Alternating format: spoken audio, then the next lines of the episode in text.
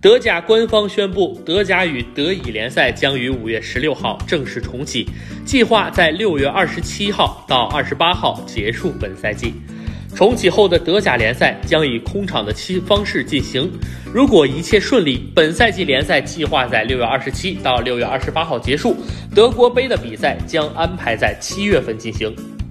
德甲自三月十三号开始停摆，至今已经有近两个月的时间。